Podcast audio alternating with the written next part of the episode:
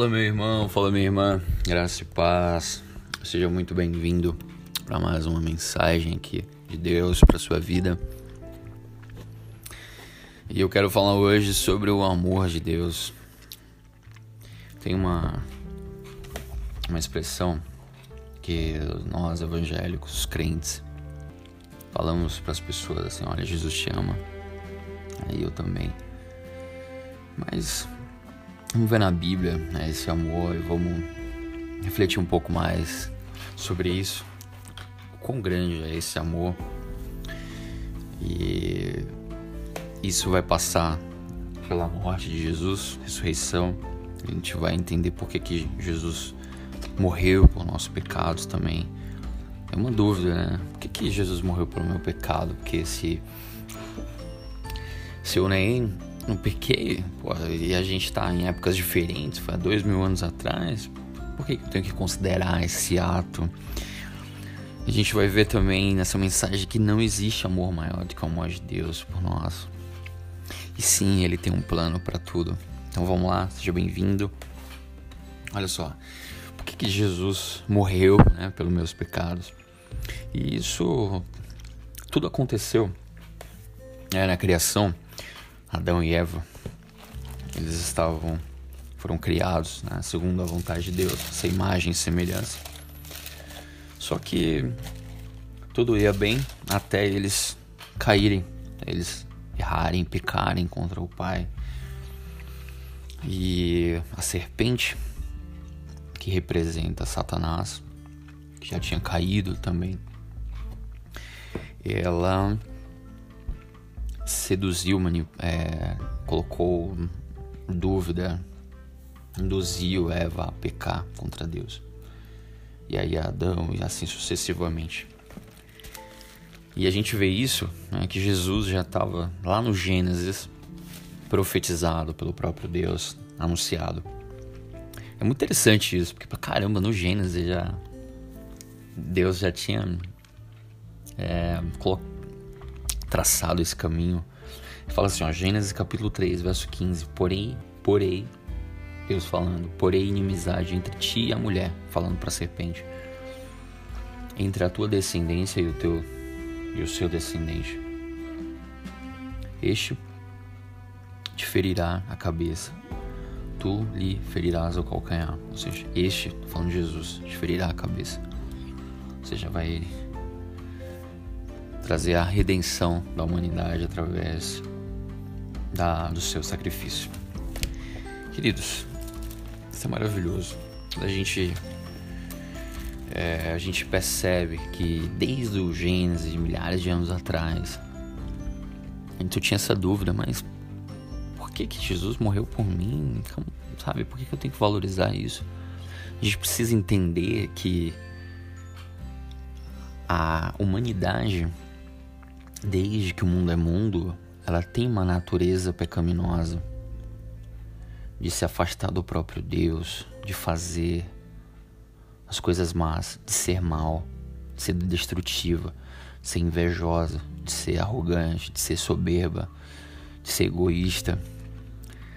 Desde que o mundo é mundo, a gente vê isso através de é, impérios, é, reinados, revoluções né, banhos de sangue né, na, na, história do mundo e catástrofe, guerras, tudo isso motivado né, pelo, pela queda do homem. É, e realmente não há um justo, não existe uma. uma o, os únicos né, seres humanos que não conhecem né, a natureza pecaminosa, que não conhece o que é pecado, é, Adão e Eva, eles é, originalmente não tinham nenhum pecado, né? eles nasceram sem pecado. Claro, depois do pecado aí ficaram contaminados e contaminou toda a raça humana. Porque veja bem, quando Deus no, no dilúvio ele viu que a humanidade já tinha se corrompido, tinha chegado um ápice da maldade e veio o dilúvio. Noé e sua família foram salvos. Mas eles tinham sim essa descendência de Adão e essa natureza pecaminosa que chegou até nós. Aí você pode falar, ah, mas eu sou justo, eu só faço bem, né? Isso não tem nada de errado comigo, tá? Os filósofos, né, vão falar sobre isso, né? mas sobre essa nossa tendência a, a, ao erro, ao pecado. Mas isso aí tá, é, é uma guerra que a gente vai ter que conviver pro resto da nossa vida. O apóstolo Paulo fala assim, em Romanos 3, 10, que nenhum, não há um justo, não há justo nenhum sequer. Ou seja, todos nós estamos nesse balaio aí. Mas olha só, Jesus te ama. Ele te ama tanto que e ele se entregou por mim, por você. E uma outra evidência na própria Bíblia, a gente vê pelo apóstolo Paulo sobre o pecado, porque nós pecamos sim, pois todos pecaram e carecem da glória de Deus. Romanos 3, 23. Então Adão pecou, todos pecaram. É isso. Mas como eu falei, existe a redenção. Romanos 5,17 fala assim: Se pela ofensa de um, esse versículo, e por meio de um só, ou seja, Adão, reinou a morte. Quê? Porque o salário do pecado é a morte. A morte, a separação, das tendências pecaminosas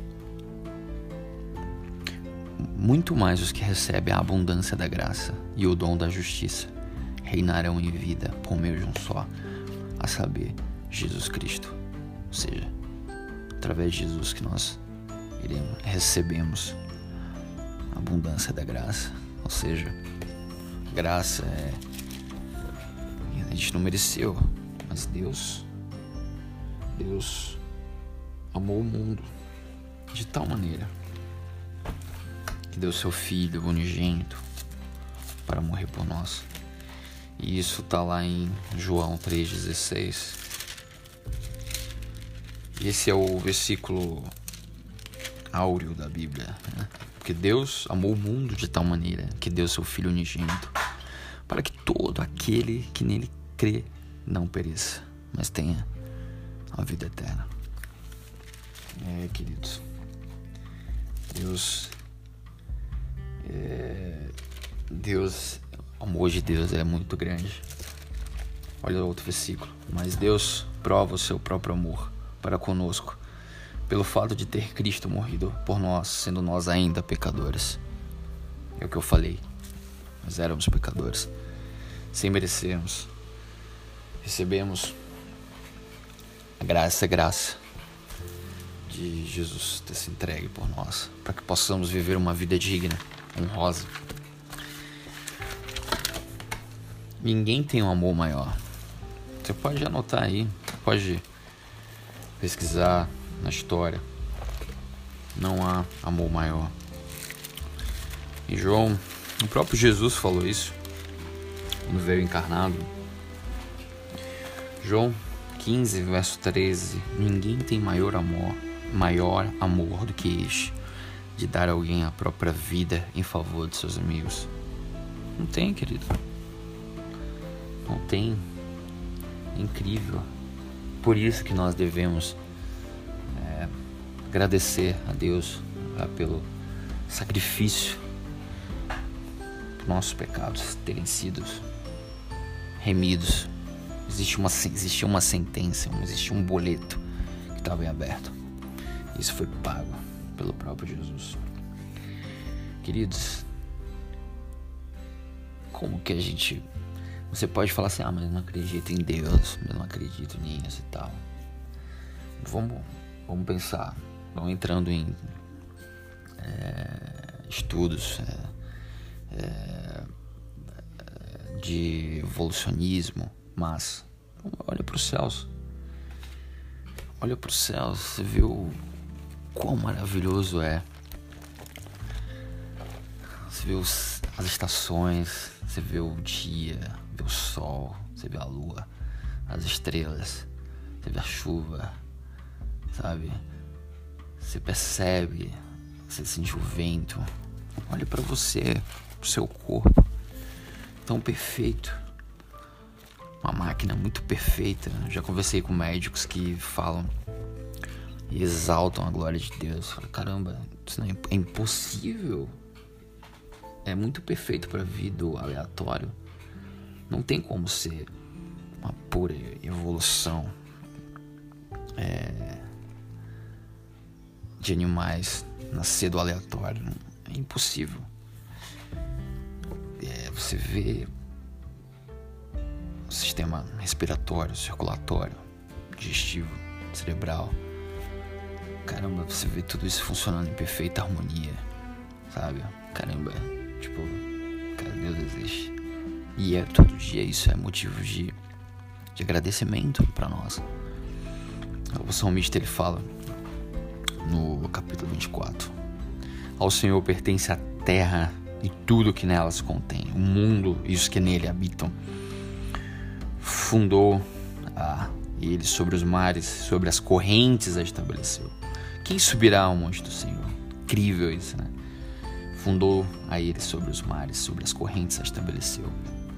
Você vai, vai, você vai ver em Gênesis toda a criação de Deus que veio através da sua palavra, que nos dá essa casa, esse planeta é nosso. E sim, por que, que eu digo que ele tem um plano? Ele tem um plano para tudo, queridos. Deus, ele tem um plano. Você não é obra do acaso. Você não tá, você não nasceu na sua, na sua família com essas pessoas, com seu pai, com sua mãe, com seus irmãos. Você não tá nessa família. Antes eu falava assim, poxa, mas por que, que eu tô nessa família? Eu tinha esses questionamentos. Mas tudo existe um propósito.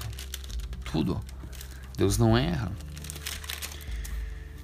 Até no interior da quando você ainda era um. Assim, era. Tava na barriga da sua mãe. Ele já te via. Como diz o Salmo 139, verso 13, fala: Pois tu formaste o meu interior, tu me teceste no seio de minha mãe. Ou seja, você me formou. Aí vem do, nos versos 16. Os meus teus olhos me viram a substância ainda informe, ou seja, ainda estava, é, era um feto que não tinha forma ainda. E no teu livro foram escritos todos os meus dias, cada um deles escrito e determinado quando nenhum deles havia ainda. Ou seja, Deus tem uma história, e essa história está escrita por Ele. É incrível. Aí você pode me perguntar, tá, mas como que, como que eu sei né, que Deus tem uma história para mim? Como que eu posso saber qual é o plano de Deus para mim? E eu vou te responder em Efésios, capítulo 1, verso 18. Apóstolo Paulo fala assim: Ora pelos crentes, ele fala: Iluminados os olhos do vosso coração, para saberes qual é a esperança do seu chamamento, qual a riqueza da glória da sua herança nos santos. Ou seja, peça a Deus nas suas orações para que os olhos do seu coração sejam iluminados. Por quê? Ele fala logo mais no verso, verso 10 do capítulo 2. Pois somos feitura dele, criados em Cristo Jesus para boas obras. Feitura, nós somos obra-prima, dizem que no grego né, significa isso, nós somos uma obra-prima de excelência, sabe? Como o apóstolo Pedro fala, sois raça eleita, sacerdócio real, criados em Cristo Jesus para boas obras, as quais Deus de antemão preparou para que andássemos nelas. Ou seja, confirmando do Salmo 139. Jesus te ama, querido. Ele quer te dar a vida eterna. Veja Deus em seus problemas.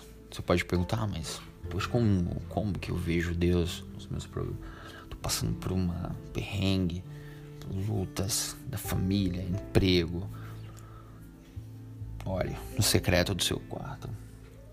O segredo é você ver Deus nos seus problemas. Onde está Deus aqui? Para onde que eu estou indo? Que tribulação que é essa? Ele vai te ouvir. Ele vai te dar o escape. Creia somente. Não pense que ele o abandonou. Ele está perto. E ele não vai deixar nenhum justo desamparado. E os Salmos, os Salmos têm muito a nos, nos ensinar sobre a presença de Deus em nossa vida, sobre como Deus ele nos guia, nos guia, seja em qualquer situação, seja no vale, no deserto. Deus tem um plano para nós. Glorificado seja o Senhor que fez os céus e a terra. Glorificado seja o Senhor que fez você. Você está aqui não é obra do acaso, você está aqui com um chamado, com um propósito. Esse é o grande objetivo. Não desperdice né, o seu propósito, o seu chamado, porque Deus ele quer te usar. Salmo 35, verso 27. Olha que maravilha. Cantem de júbilo e se alegrem os que têm prazer na minha retidão. Digam sempre: Glorificado seja o Senhor, que se alegra, que se compraz na prosperidade do servo. Deus quer te fazer prosperar. É isso, querido. Não desista. Continue. Persevere. Sinta a paz de Jesus nesse momento. No seu quarto, onde você estiver. Porque Ele vai te conduzir ao objetivo. Não perca as esperanças. Deus ele tem planos de paz para ti. Ele vai te dar o alívio, ele vai te dar a paz que o mundo não dá, ele vai te dar o sossego. Você vai cantar o hino da vitória. O choro pode durar uma noite, mas a alegria vem pela manhã. Senhor Deus, abençoe essa pessoa que ouviu esse sermão. Ela sinta-se nesse momento, Senhor, a presença do Espírito Santo, a consolá-la e abrir os olhos do seu coração para saber qual é o seu chamado. Passa com ela, Senhor, todas essas situações de problemas, pois ela está nessa jornada. Mas, Senhor, se mostra forte com ela para que ela possa chegar ao objetivo glorificar o teu nome. É isso que eu te peço, desde agora para todos sempre, em nome do Senhor Jesus. Amém.